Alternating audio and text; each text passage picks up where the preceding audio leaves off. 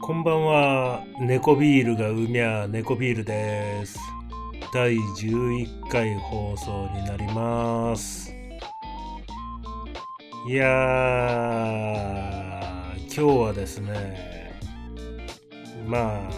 ね、えーっと、まあ前からまあダイエットしてるんですけれど、サラダチキンサラダと、あと、えーお刺身をちょろっと買ってきて、えービール飲みながら楽しんだところです。いやー、お刺身久しぶりに食べたけど美味しいですね。やっぱもうサラダだけだとね、ちょっと物足りないんで、こういうね、ちょっとあのいいものを食べたりすると、ちょっとテンション上がりますよね。はい。それでですね、まあ、今回はね、もう何の話をしたいかっていうと、年末にまたちょっと楽しみができちゃいましたんでね、それについてちょっと話ししようかなというふうに思ってます。11月じゃないや、12月の30日ですね。もう3回目のあのパンディットに行きますわ。もう高円寺パンディット。もうそろそろもうおなじみになってきましたね。で、今回は僕の好きなあのポッドキャスターの桜つよしさんと、あとあの海外ブラックロードをやってます嵐陽一さんと和田虫蔵さんの3名でのイベントになるんですね。今までは、あの、祈願ラジオのあの、ちくひめさん関係で、まあ、あの、2回ね、もうパンディットに行ったんですけれど、今回はね、あの、バックパッカー界の有名人の3名の共演ということで、ちょっとあの、今までとの、ちょっと趣向の違うようなところで楽しみになってきてるというところです。はい。で、桜、桜剛さんなんですけれど、えっ、と、ひ引きこもり旅作家という、まあ、売り文句なんですけれど、嵐陽一さんと和田虫蔵さんはですね、まあ、あの、桜さんとはちょっと対照的な、結構ワイルド系なバックパッカーなんですね。で、僕はね、あの、ちょっと和田虫蔵さんに注目してます。あの、和田虫蔵さんはね、えっ、と、山本博さんがやってるあの、鳥かご放送っていうポッドキャスト番組があるんですけれど、それであの、知ったんですけれどね。まあ、あの、和田虫蔵さん会っていうのは、鳥かご放送の、まあ、伝説会の一つですね。もう本当にあの、山本さんがあの、イバナハウスに行くっていう話と並ぶぐらい、結構ね、あの、伝説の話なのかなっていうふうに個人的には思ってるんですけれど、和田虫蔵さんは、元あの、シルダンユっていう話で、鳥かご放送に、えーゲストとして来ました。で、鳥かご放送の、いや、この和田虫蔵さん会っていうのは、まあ皆さんにもね、ちょっと聞いてほしいんですけれど、まあ、シルダン誘拐の裏事情ですとか、まあそういったことをですね、ま赤裸々に語ってますんでね、まあいろいろと勉強になるんじゃないでしょうかというふうに思ってます。これ聞いてる人でもね、もしかしたら若い人なんかで、あの、シルダンユーになりたいぜなんていう人がね、まあ、あの、いるかもしれないので、まあ、そういう人がいたらね、まあ、参考になるんじゃないかな、なんていうふうに思いますね。僕もあの、シルダンユー会にですね、シル頭っていう、まあ、あの、シルダンユーをまとめる親分的な存在がいるなんていう話なんかをね、この放送で知って、結構ね、もうあの、勉強になったなっていうことで、本当にね、面白かったですよね、この話は。ぜひ、ちょっと聞いてみてもらえればというふうに思います。で、嵐陽一さんなんですけれど、まあ、あの、丸山ゴンザレスさんと一緒にあの、海外ブラックロードっていうポッドキャストやってるんですけれど、まあ、あの、この海外ブラックロードの、まあ、あの、メインキャスターですね、の一人ですね。で、結構ね、あの、バックパッカー時代はね、もうあの、結構無茶してたような感じの人で、いろいろね、あの、この海外ブラックロード聞いてると面白い話が聞けるんで、まあ、あの、今回のイベントでも、えー、っと、ポッドキャストでも聞けないような、もうさらに踏み込んだような面白い話が聞けるんじゃないかなというふうに、ちょっと楽しみにしてますっていう感じです。で、まあ、あの、嵐さん、まあ、今回出るね、嵐さんなんですけれど、まあ、あの、丸山ゴンザレスさんもそうなんですけど、まあ、あの、この、あの、バックパッカーの時の経験ですとかね、まあ、そういったのですとか、まあ、最近ももういろいろんなところをね、まあ、旅して回ったりとかしてるみたいなんですけれど、まあ、あの、そういう、なんていうんですかね、海外を旅するような、あの、話をですね、著書として本を出したりとかしてるんで、まあ、あの、そういったものをですね、えー、発行している人です。で、ちょうどね、あのこの12月30日のイベントで、嵐さんと桜さんの新しい著書が買えるみたいなんですね。いうことで、ちょっとこのタイミングでちょっと両方買っちゃおうかななんていうふうに思ってます。でも、桜つよしさん的にはね、アマゾンで予約するか、書店で買ってくださいなんていう風に言われてるんで、ちょっとね、あのー、悩むところですね。まあ、あの、その理由っていうのもね、あの、アマゾンでやっぱ、こう、注文、予約注文がいくら入ってるかっていうところで、まあ、あの、書店に置いてもらえる数が決まったりするみたいですし、書店でやっぱ売れるっていうことで、あの、10番が出るかどうかなんていうのが決まるなんていう、まあ、あの、事情が、まあ、この出版業界にはあるみたいなので、ちょっとそういったところにね、あの、僕もね、やっぱあの好きな作家さんは応援してますんでね、まあ、あの、なるべく協力し、まあど、どうせね、あの本買うんですからね、なるべく協力してあげたいな、なんていうふうに思ってるんで、ちょっとまあ悩んでるところですね。まあでも、いずれにしてもあの、ね、まあ、あの本は絶対買おうと思ってるんで、まあこれいいタイ機会なんで、そのタイミングで買おうかななんていうふうにちょっと思ってるところです。で、先ほどね、あの、パンディットのサイトを見たらですね、明日12月1日の17時から、えーチケット予約販売予定っていうことになってるんで、もう明日はあの、また速攻でチケット予約しようかなと思ってます。もう僕もあの、パンディットのシステムがもう2回言ってるんで分かってきたんですけれど、早くチケットを買ったもの勝ちみたいなところがあってですね、あの、若い番号の人から、あの、中に案内してもらえるんで、早く買った方が、演者さんの近くで、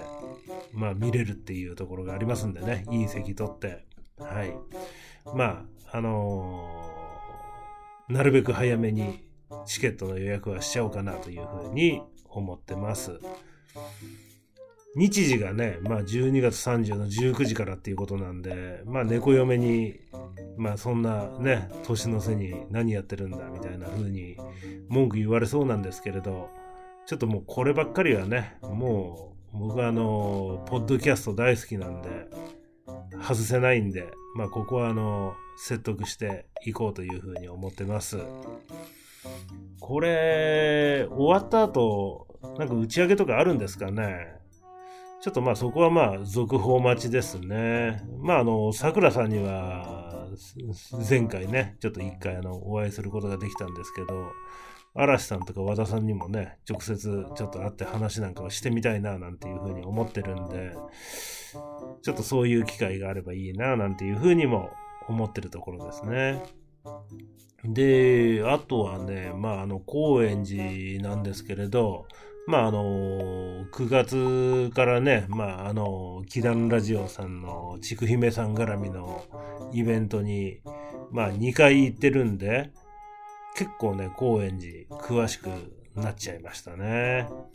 うん。で、ちょっとね、気になってるのがね、駅からパンディットに向かう途中に、ペルシャ料理の店っていうのがあるんですよね。ちょっとね、その、ペルシャ料理、ちょっと気になってて、ちょっとどっかのタイミングで一回寄ってみたいな、なんていう風にチェックしてるところですね。ちょっともしも行ったら、まあ、あのレポートとかまたしますんでね、あの、楽しみにしててもらえればという風に思ってます。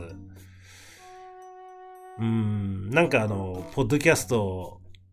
聞いてる人以外をなんか置き去りにしてる感があるような話になっちゃいましたけど、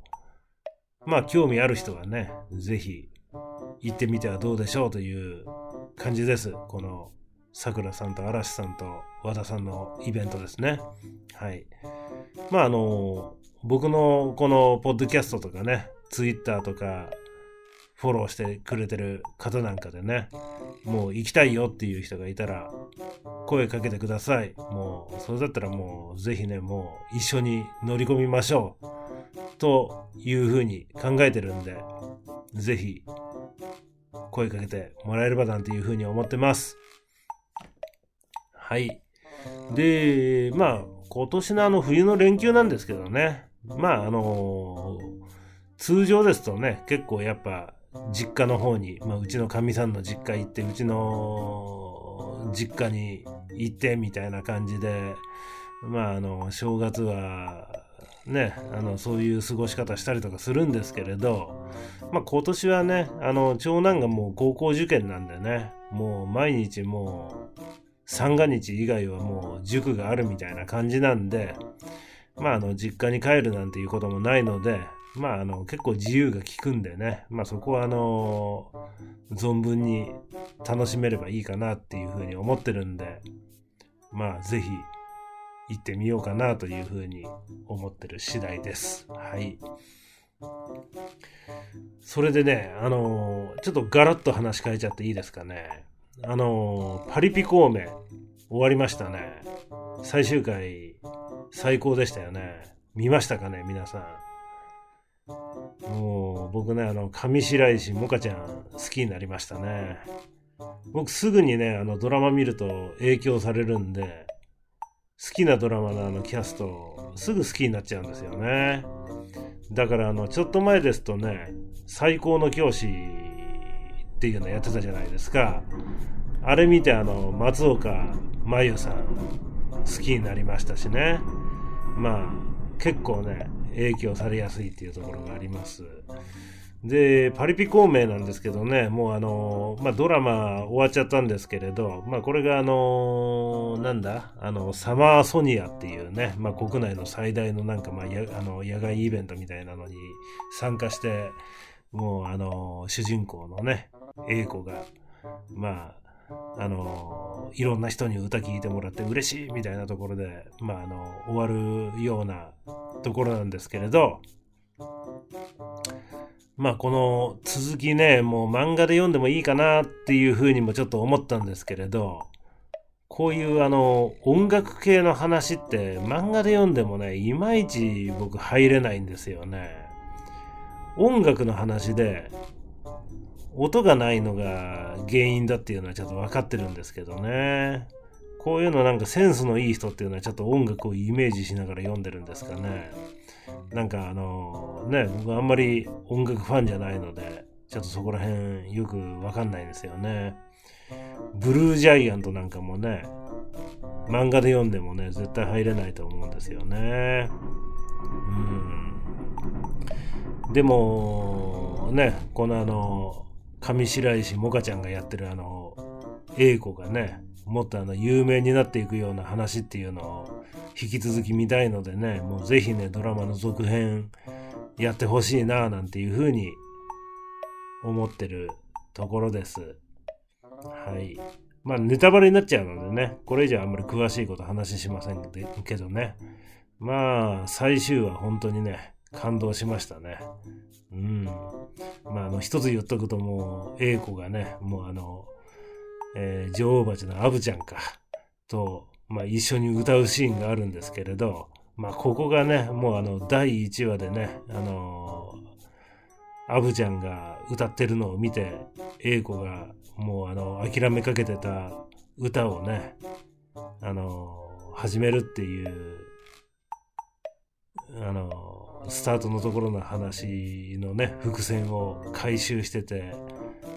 もうすげえじゃんって感じでね、もうほんとね、僕ね、泣きそうになりましたわ。うん。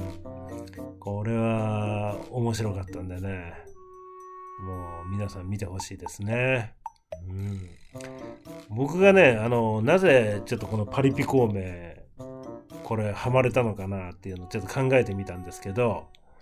僕あの、社会人になりたての頃、結構格好つけてね、まああの、クラブとかライブハウスとか結構通ってたんですよね。だから多分ね、その頃の思い出っていうのがね、まあフラッシュバックみたいな感じでね、まあこういった内容の話が、あの、好きなのかなっていうふうに思ってます。とは言ってもね、もう結構陰キャだったんでね、なかなかあの、通ったからって、あの、常連と、他の常連とね、仲良くなったりとか、できなかったんですけどね。まあそこを除いても、まあ、いい思い出だったと思います、その頃の話はね。でもあの、音楽のライブハウスはね、当時ね、もうあの、僕があの、仲良くなった人との、あの、です、なった人の、あの、バンドをね、あの、見に行ったりしてたんでね。まあ、そっちは、あの、楽しかったですね。もう月一でね、えー、ライブやってるっていうところで、もうこれね、毎月ね、まあ見に行ってたんですけれども、定例で。もう、ね、そういう仲のいい人とやっぱ行くんで、もうライブ前とライブ後にね、もうあの、飲み会をやるわけですよ。で、まあそこであの、知り合うね、男友達とはね、もう合コン一緒にやったりとかですね、まああの、女友達なんかもね、できたりして、まああの当時っていうのはね、ちょっと結構ワイワイやってやってたんでね、まあそんな頃の自分を重ねてるんですかね。はい。まあ若い頃のいい思い出っていう感じですかね、そこは。はい。まああの、さすがにね、今はもうおっさんなんでね、ちょっとそういったところもう行けなくなっちゃったんですけれどね。まあ、おっさんが行くところっていうことでね、やっぱりあの、近所のね、ちょっとオシャンティーなバーでも探してみようかなっていう気持ちになってきましたね。はい。まあ、そういう話なんですけれど。あ、あとね、あの、そうそう、あの、脱毛器使い始めてね、1ヶ月半ぐらいになるんですけれど、すっげえ効果出てきましたね。もうヒゲ以外はね、もうほとんどもう目立たないっていう状況まで来ましたわ。はい。というわけでもう、ちょっとね、手強い、このヒゲをね、ちょっとあの、フラッシュを照射する頻度を上げて、ストロングカートリッジ使って、ほんで、なんとかね、あの、処理していきたいかなっていうふうに思ってます。もうあとね、もうほんと、あの、ヒゲがすっきりしたらね、まあ、まあ、池王子にちょっと近づけるかなっていうふうに考えてるんでね。あの、僕が買ったあの、ケノンっていう機械なんですけどね、7万円かけて購入したんですけど、とりあえず今のところコストに見合う効果が出てきて、まあ、あの、自分としては満足してるかなっていう感じですね。はい。でもまあ、あの、ヒゲをね、まあ、このストロングカートリッジでね、最大出力にしてバチバチ当ててるんですけれど、またこれが結構痛いんですよね。まあ、あのね、効果があるっていうことがね、分かったんで、ちょっと多少痛くても我慢して、ちょっと頻度上げて、2日に一遍ぐらいバチバチバチバチ当ててこうかな、なんていうふうに思ってます。はい。痛いといえばね、そういえば、面白いのをね、ツイッターでこの間見つけたんですけれど、名古屋にね、女子店員が一発300円でビンタしてくれるっていう店があるっていう情報をね、入手したんですよね。それ、ちょっと行ってみたいですね。可愛い店員さんとか指名できるんですかね。ほんとね、あの、可愛い子とかいたら、僕あの3000円ぐらい払って10連ビンタとかやってもらいたいななんていうふうに思ってるんですけどね。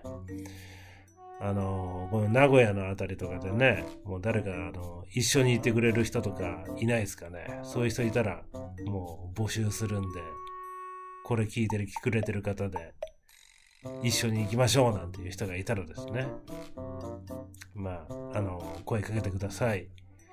でもまあ、ね、今週日曜にね、ちょっと名古屋にまた行こうかななんて思ってるんで、まあ、一人でも行ってみるかもしれないですね、そこは。はい。ちょっと前にもね、話したんですけど、ちょっとバイクに乗る時のね、ごっついブーツとね、黒のあのスリムジーンズ欲しいななんていう風に思っててですね、この間買ったレザージャケットと合わせて、まあね、あの、コーディネートを合わせようかななんていうふうに思ってるんですけれど、まあね、あの、そこの名古屋のあの、ビンタしてくれる店行くんだったら、もうレザージャケット着てって、買ったばかりのあの、その服にね、着替えてね、もう、北斗の剣に出てくるあの、ジャギみたいな格好をしてですね、可愛い子にね、バチコーンとね、闘魂投入してもらおうかななんていうふうに、ちょっと考えてたりしてます。はいというわけで一応まあ今回ねなかなかあのまとまりのないような話になってしまったんですけれど、まあ、一応ねあの年末のタスクですとかねまあそういったのもねいろいろ決まってきたんであのこの調子でねまああのいろいろ人脈とか幅を広げていきたいかなというふうに思っていますっていうところで、えー、今回はこれぐらいで放送を締めていこうと思ってます。今日も「筋肉マン」の続きを読みながら寝ます。まだねまだ 5, 5冊買ってきてそのうちの1冊目を読んでる途中なんですけれどもね。もう今ねテリーマンが7人のパーフェクトラージナンバーっていうね敵が出てきてそれと一人で戦うぜって言って挑んで戦ってる最中ですね。はい。まあこれはねちょこちょことね読んでいこうと思ってますけどもう本当に布団に入ってねあのちょっと暗い電気で本読んだりしてるとすぐ眠くなっちゃうんでねもうおじさんはねもうそんな一気読みとかなかなかできないんですよ。というところでね、まあ、ちょこちょこと進めていこうと思ってますんで、また面白い内容とかがあったら、まあ、この「筋肉マン」絡みでも話していこうと思いますけど、一回ちょっと「筋肉マン」の話して失敗してるんで、そういう風にはならないように気をつけていこうと思ってます。はい。ではでは今日も聞いてくれてありがとうございます。猫ビールが放送しました。今日もありがとうございました。